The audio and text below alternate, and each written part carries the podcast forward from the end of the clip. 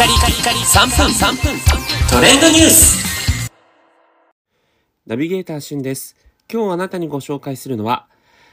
鉄道開業150周年を記念した黒い山手線誕生というニュースをお伝えいたします。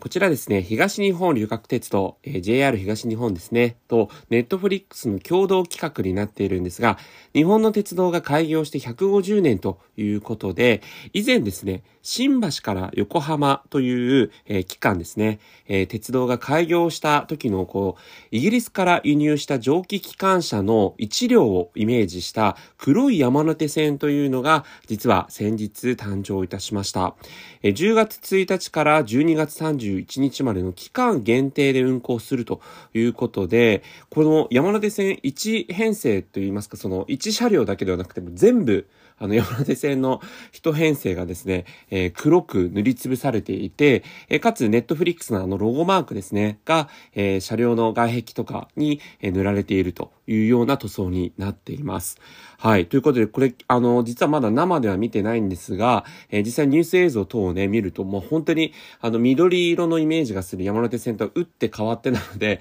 まあ、ともすると結構こう、このニュースを知らない人は、え山手線になんか全然違う電車走なんか入ってきちゃったみたいな風に思われると思うんですが、もちろん山手線なんでね、えー、方面としてはどれも一緒ということで、まあ、たった1編成しかないので、えー、非常にここと巡り合うのは貴重なんですが、一応 JR 東日本のアプリから、あの、その運行情報とは確認できるということなんですね。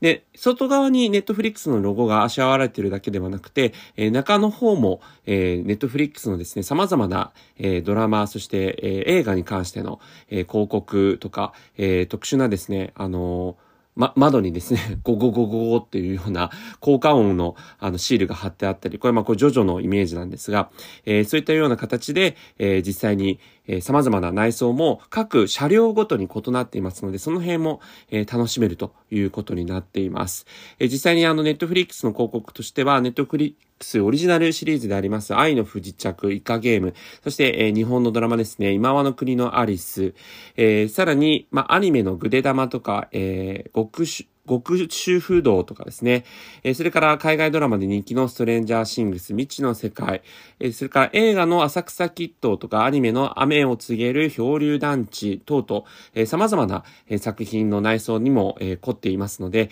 ぜひそのあたりも楽しんでいただければと思います。え、僕も12月末までに1回は乗ってみたいなと思っています。それではまたお会いしましょう。Have a nice day!